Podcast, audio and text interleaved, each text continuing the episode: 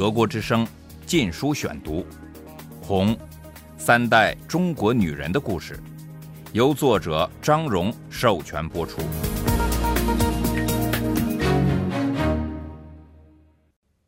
第二十七章：如果这是天堂，地狱又是什么样子呢？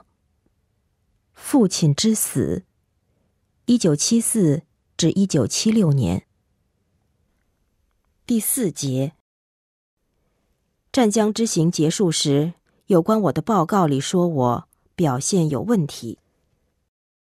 在那个可爱的港口城市里，在阳光下、海风中、椰子树旁，每个愉快的时刻都变成了抑郁。我同学中有位好朋友，他尽量想使我高兴，要我想开点儿。比起那些文革初期因嫉妒而挨整的人所受的罪，我所遭遇的不过是小小的不愉快而已。但一想到我的生活最好也就是这个样子，我更加沮丧。这个朋友是我父亲同事的儿子，其他城市长大的学生对我也很友好，他们和农民背景的学生很容易区分开来。他们面临一个新奇的港口城市，表现的要有自信的多，不必每时每刻担心出丑，因此不像有些农民出身的学生干部那样充满焦虑和要压我的心理。湛江对那些人是强烈的文化冲击，他们的自卑心促使他们要把别人拉下来受罪。三个星期后，我怀着既遗憾。又如释重负的心情告别了湛江。在回成都的路上，我和一些朋友去了传奇式的桂林，那里山水如画，有“甲天下”的美称，外国游客准许来这里。一天，我们看见一对外国夫妇，男的手里抱着一个婴儿，我们互相微笑，用英文说：“您好，再见。”当他们消失后，一个便衣警察把我们拦住，盘问。十二月，我回到成都，发现这里人们情绪激动，都在反毛夫人江青及上海的三个人：张春桥、姚文元、王洪文。这四个人结成一帮，是此时文革的支柱，被毛泽东称为“四人帮”。毛指使四人帮搞了一个又一个胡闹的运动，全国人民的忍耐限度已到了极限，各种传言四起，全是骂四人帮的。人们只有用这些传言才能表达他们的激愤。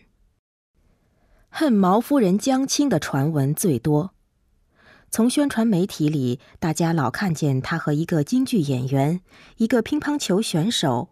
一个芭蕾舞演员过往甚密，他又把这些人提拔为他们各自领域的头目。因为这几个人都是面目姣好、体格魁伟的青年男子，老百姓就私下议论说他们是江青的面首。江青曾公开轻飘飘地说：“女人可以有面首。什么叫面首？面首就是除了丈夫外。”可以有男妾，男的小老婆。自然，人人都清楚，这些话不适用于除他以外的女人。事实上，正是在毛的统治下，中国人在文革中遭受了极端的性压抑。十年来，任何与爱情有关的情节都从老百姓的视听中删除了。越南军队歌舞团来中国演出时。有幸观看他们表演的人，听解说词说，歌中所唱的爱情是同志式的爱。寥寥几部主要从阿尔巴尼亚、罗马尼亚进口的欧洲电影里，所有男女靠近一点的场面都被剪掉了，更不用说搂抱、亲吻。在拥挤的公共汽车、火车和商店里，我经常听见有女人骂男人，打男人耳光。男人呢，以脏话回敬。我本人也曾多次遇到男子动手动脚，碰上这样的事时，我总是躲开这些因激动而打颤的手和膝盖。我替这些男人难过，他们生活的世界是他们性欲没有发泄之处，除非他们幸运有门美满的婚姻，但这种机会很少。我就读的四川大学的党委副书记，一位上了年纪的人，一天在一家商店里被抓住了，因为裤子上渗出了精液。当时人群把他挤得贴在一位妇女身上。他被扭送到公安局，后来被开除出党。在那年代，女人也同样倒霉，每一个单位里总有一两个人因婚外孕事被骂成破鞋而挨斗。不过，清规戒律对高层领袖并不适用。八十余岁的毛泽东本人为年轻貌美的女人们包围着。虽然有关他的传闻只是私下小心翼翼的低声耳语，有关他夫人和四人帮的故事，则是公开的大谈特谈了。到了一九七五年底，人们愤怒的议论就像一锅沸腾的开水。有一阵子，大家都得受社会主义祖国是天堂的教育，有许多人就公开暗示。我八年前曾问过自己的问题：如果这是天堂，地狱又是什么样子呢？一九七六年一月八日，周恩来总理去世了。对于我和千千万万中国人来说，周恩来代表了一种叫讲道理、开明、致力于国家建设的政府。在文革那些黑暗的年代里，周恩来是我们的一线希望。我和朋友们都十分悲痛他去世，对他的悼念和对文革、毛泽东那伙人的厌恶是交织在一起的。但是周恩来在文革中与毛泽东合作，是他宣读说刘少奇是叛徒、内奸、公贼，他几乎每天都在接见红卫兵和造反派，对他们发号施令。他是毛泽东的忠实仆人。但是我想，他也可能是在尽量防止更大、更可怕的灾难，比如公开对毛泽东挑战后肯定会产生的大规模内战。他维持了中国正常运转，这使毛泽东能在中国制造浩劫，但也使国家避免了完全崩溃。只要他能办到，他保护人而不是整人。包括写条子救我父亲，他还保护了中国最重要的文化遗址。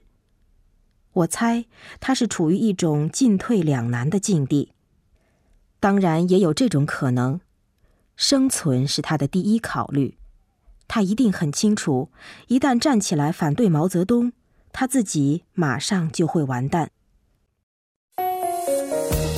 德国之声《禁书选读》。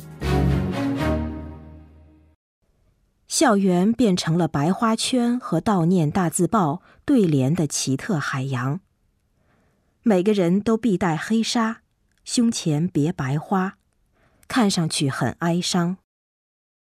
追悼会半自发半组织，因为人人都知道，在周恩来去世时，四人帮还在猛烈攻击他，而且下令不准开追悼会，所以对他的哀悼。无论对老百姓还是对当官的来说，都表达了他们对四人帮的反抗。但也有许多人悼念周恩来是出于别的原因。我们班上的明先生和有的学生干部就盛赞周恩来所谓的对粉碎一九五六年匈牙利反革命暴动的贡献，感谢他树立了毛泽东在全世界的领袖地位。歌颂他对毛泽东的绝对忠诚。一旦出了校园，离经叛道的火花就多了。在成都大街上，大字报、大标语上尽是小字评语，有许多人围着伸长了脖子看。一张大字报写道：“天地昏暗，巨星陨落。”空白处批了这样一句话：“天地昏暗。”红太阳到哪里去了？红太阳的意思是毛泽东。另一幅大标语说：“油炸迫害周总理的刽子手。”边上的话是：“你每个月的菜油定量才二两，拿什么来炸这些刽子手？”十年来第一次看见了这种公开讽刺和幽默，我的心为之一振。毛泽东指定了个平庸之辈华国锋来继承周恩来。并发动了一场名叫“批邓反击右倾翻案风”的运动。四人帮把邓小平的言论汇编成册，散发下来，叫大家批判。在一九七五年的一次讲话里，邓小平承认延安地区农民的生活水准比四十年前红军长征到达时还要苦。另一次，他说共产党干部应该对专家们说。你领导，我来当助手。还有一次，他规划下一步工作，重心是提高人民生活水准，允许更多的自由，结束政治迫害。人们拿这些话与四人帮的行为对比，邓就成了他们心目中的英雄，对四人帮的愤恨上升到了极点。听到传达这些资料后。我觉得很不可思议，这些人怎么把中国人都当成傻瓜？他们真以为这些资料会使我们恨邓小平而不赞美他吗？他们真以为我们会爱戴他们？在大学里，大会不断召开，要批判邓小平，但是大多数人都消极抵抗。台上在发言，台下做什么都有，游荡。大声交谈，织毛衣、看书、睡觉。发言人拿着事先准备好的稿子，以一种平淡、无表情、几乎谁也听不清楚的声音照本宣科。因为邓小平是四川人，四川省有很多他的传闻，时不时的说他被放逐到成都来了。我经常看见一群人围在街口。原来他们听说邓小平要从这里经过，在等着看他。有时围的人数多达万余。同时，越来越多的民众公开表达对四人帮的愤恨。四人帮也叫上海帮，所以上海的脚踏车和其他商品突然都卖不出去了。当上海足球队来成都比赛时，全体观众都对他们起哄。人群还挤在体育场出口，在他们进出时高声辱骂他们，要他们滚回上海去。抗议活动在一九七六年的清明节达到顶峰。在北京，数以万计的市民聚集在天安门广场好几天，以特制的花圈、充满感情的诗词、讲话来悼念周恩来，用彼此心照不宣的话来发泄他们对四人帮。甚至对毛泽东的仇恨。四月五日夜晚，抗议活动被镇压了，警察冲散了人群，捉走了好几百人。毛泽东和四人帮称这次清明节示威是中国的匈牙利反革命暴乱。以为阶下囚的邓小平被指责为幕后指挥，说他是中国的纳吉，一九五六年匈牙利总理。毛泽东正式罢免了邓小平，并强化了批邓运动。天安门事件居然能发生，这个事实改变了中国的气氛。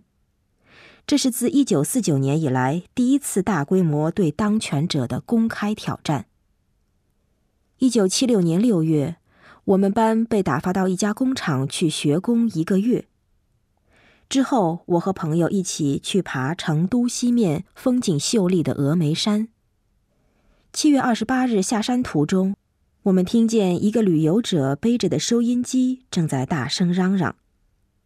我平时就对一些人嗜好带这种宣传机器烦得要命，何况在此风景区，好像我们的耳朵还没有受够到处竖立的扩音器的骚扰。但是这个广播吸引了我的注意。北京附近的煤矿城市唐山发生了强烈地震。我猜这一定是空前大灾难，因为新闻媒体一般都不报道坏消息。果然，官方后来公布的数字是二十四万二千人死亡，十六万四千人受重伤。虽然四人帮利用宣传工具夸耀他们如何关心灾区民众，他们却一再要全国人民不要被地震分了心，忘记了批判邓小平这个首要任务。毛夫人公然说：“唐山不过就死了几十万人嘛，有什么了不起？批判邓小平才是关系八亿人民的大事。”这话就是出自暴力的江青之口，也好像太暴力过分了。在成都也有许多地震警报。从峨眉山回来后，我就和母亲小芳去了听说较安全些的重庆。我姐姐留在成都，睡在一张橡木大桌子下面，上面覆盖着被子和毛毯。干部们组织老百姓到处搭起临时窝棚。动员人手，一天二十四小时观察动物的表现。据说他们有预知地震的天赋。但是四人帮的追随者却张贴大标语说：“警惕邓小平的罪恶用心，用地震压革命。”还召开了一次群众大会，庄严声讨走资派利用地震破坏批邓。参加大会的人多是走走过场。九月初，对地震的恐惧渐消后，我回到成都。一九七六年九月九日下午，我在上英语课。大约两点四十分，我们接获通知说三点钟有重要广播，要大家全部到系上院子里去听。我走出教室，心里一个劲儿的气愤。那是一个典型的成都霭霭秋日。我听见沿墙的一排修黄在飒飒作响。快到三点钟时，扩音器接通，发出一阵尖锐的噪音。我们系里的党总支书记站到集合起来的人群面前，他悲痛地看着我们，用低沉哽咽的声音吐出一句话来：“我们伟大的领袖毛主席，他老人家。”我顿时明白了。毛泽东死了。德国之声《禁书选读》，《红三代中国女人的故事》，由作者张荣授权播出。